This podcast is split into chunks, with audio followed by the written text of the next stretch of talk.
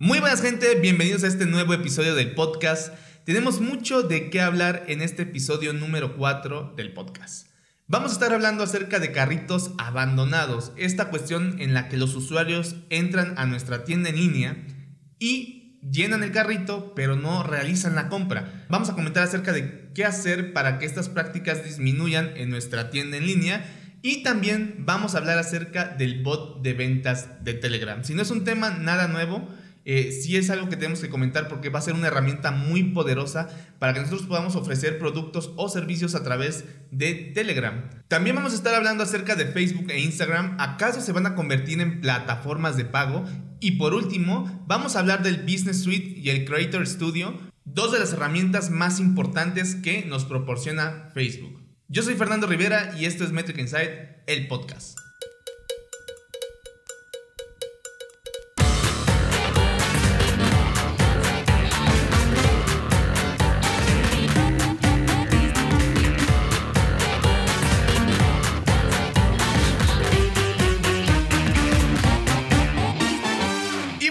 Vamos a entrar de lleno a hablar acerca de los carritos abandonados.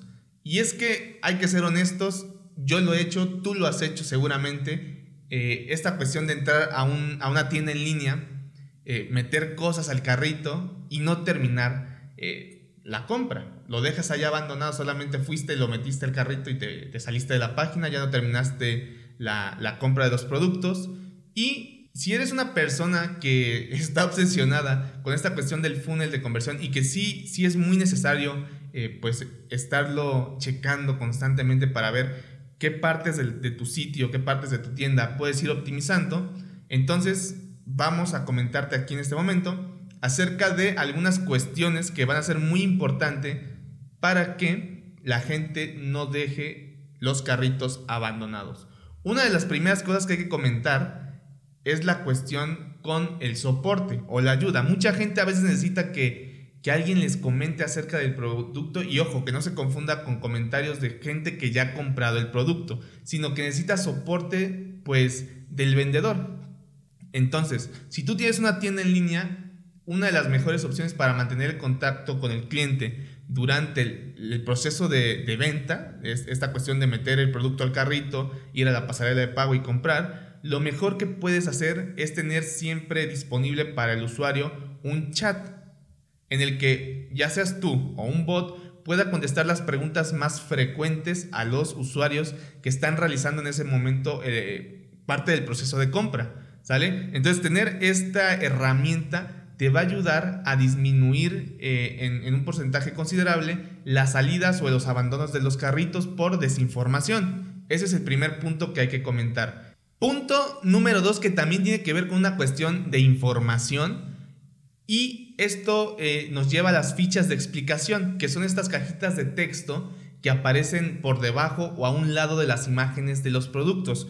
Porque, a ver, si bien tenemos el chat para conversar con una persona con un bot acerca del producto si tenemos alguna duda, también estas cajitas nos ayudan a entender mejor qué es lo que queremos comprar o qué es lo que vamos a comprar. Nos dicen el color, el tamaño, las, eh, las, dimensiones exactas, los materiales incluso. Entonces, estas cajitas son muy, muy importantes para que el usuario entienda bien o de la manera correcta qué es lo que va a comprar. Entonces, no olvides poner o colocar estas fichas de explicación por debajo o a un lado de las imágenes de tus productos para que las personas puedan encontrar eh, información del producto que quieren adquirir o que van a adquirir. Recuerda que mientras más información haya en la página del producto, mejor.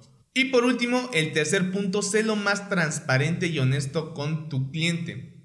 Ten mucho cuidado con la cuestión del precio, es una cuestión muy muy delicada. No puedes estar jugando con los precios. Les voy a poner mi ejemplo. Con Uber Eats, eh, cuando yo compro eh, en Uber Eats o cuando entro porque quiero comprar algún producto en Uber Eats, dejo muchas veces el carrito abandonado o elimino los productos. ¿Por qué? Porque Uber me dice, tienes 25% de descuento. Ok, perfecto. Y voy, elijo los productos que quiero comprar, pero Uber a la hora de que yo quiero pagar me dice nada más, tienes 25% de descuento. Pero no me dice, ya se aplicó ese 25% de descuento.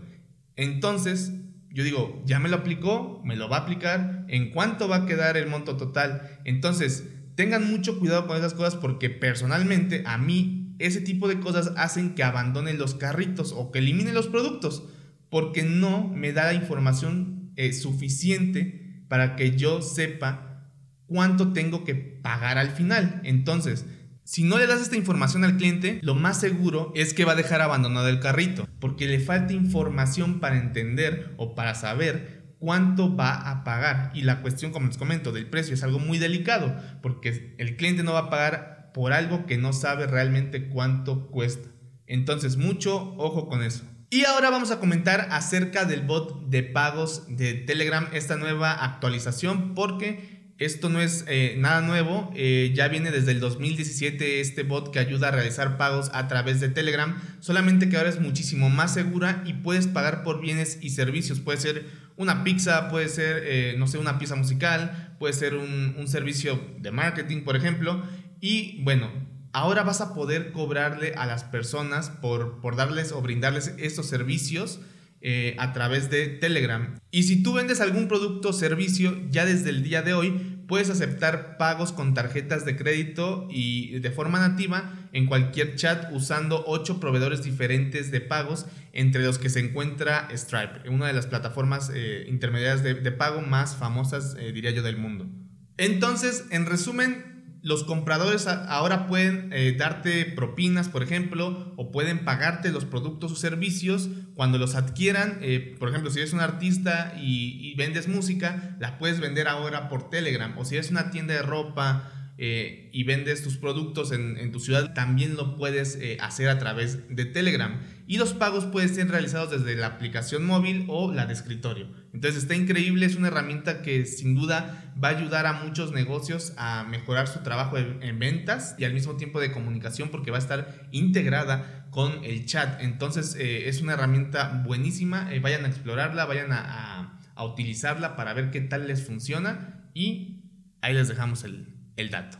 Y ahora vamos a hablar acerca de un tema que estuvo bien, bien caliente esta semana y no es un tema nada nuevo, ya lo hemos comentado en los podcasts anteriores y tiene que ver con iOS 14.5 y Facebook. Eh, en la semana, eh, como ya comento, si no es nada nuevo, sí ha sido la semana con más actividad en la que los usuarios han estado reportando que Facebook les pone eh, pues esta ventanita en la que les pide autorización para registrar las actividades recibidas tanto de aplicaciones como de sitios web que se visitan en el dispositivo. Entonces, eh, tú tienes que aceptar o declinar esta opción que Facebook te da, pero aquí viene la parte interesante. Y si me lo permiten, vamos a leerlo muy rápidamente lo que dice esta, esta notificación, esta ventana emergente que aparece a los usuarios. Dice, esta versión de iOS requiere que pidamos permiso para registrar la actividad recibida de las apps y sitios web que visitas en este dispositivo para mejorar tus anuncios. Consulta cómo limitamos el uso de esta información si no activas esta configuración en el dispositivo. No se verá afectada la configuración de anuncios de Facebook que controla el uso de datos de socios sobre tu actividad. Si activas ambas opciones podrás 1. Ver anuncios más personalizados. 2. Ayudar a seguir ofreciendo Facebook sin cargo. Y 3 ayudar a negocios que dependen de los anuncios para llegar a sus clientes. Y a ver, hay que comentarlo, esto no nada más lo está haciendo Facebook, también lo están haciendo todas las aplicaciones de tu celular. Uber, Didi, Spotify, Twitter, todas las aplicaciones están solicitando esta autorización para poder mostrarte anuncios más personalizados. Ojo, cada una de estas aplicaciones con sus eh, requerimientos. Aquí lo que llama mucho la atención es que Facebook te pide para... Y bueno, no nada más Facebook, también me pasó con Uber. No nada más te piden eh, autorización para saber qué está pasando dentro de la aplicación y en las aplicaciones de tu celular. Te lo piden para saber qué está pasando afuera, o sea, afuera de la, propia aplicación. Y eso es lo que a la gente pues no le gusta, porque a nadie le gusta ser vigilado. Entonces, este anuncio, este, este mensaje mejor dicho, está apareciendo para solicitarte registrar la actividad tanto en la aplicación como fuera de ella.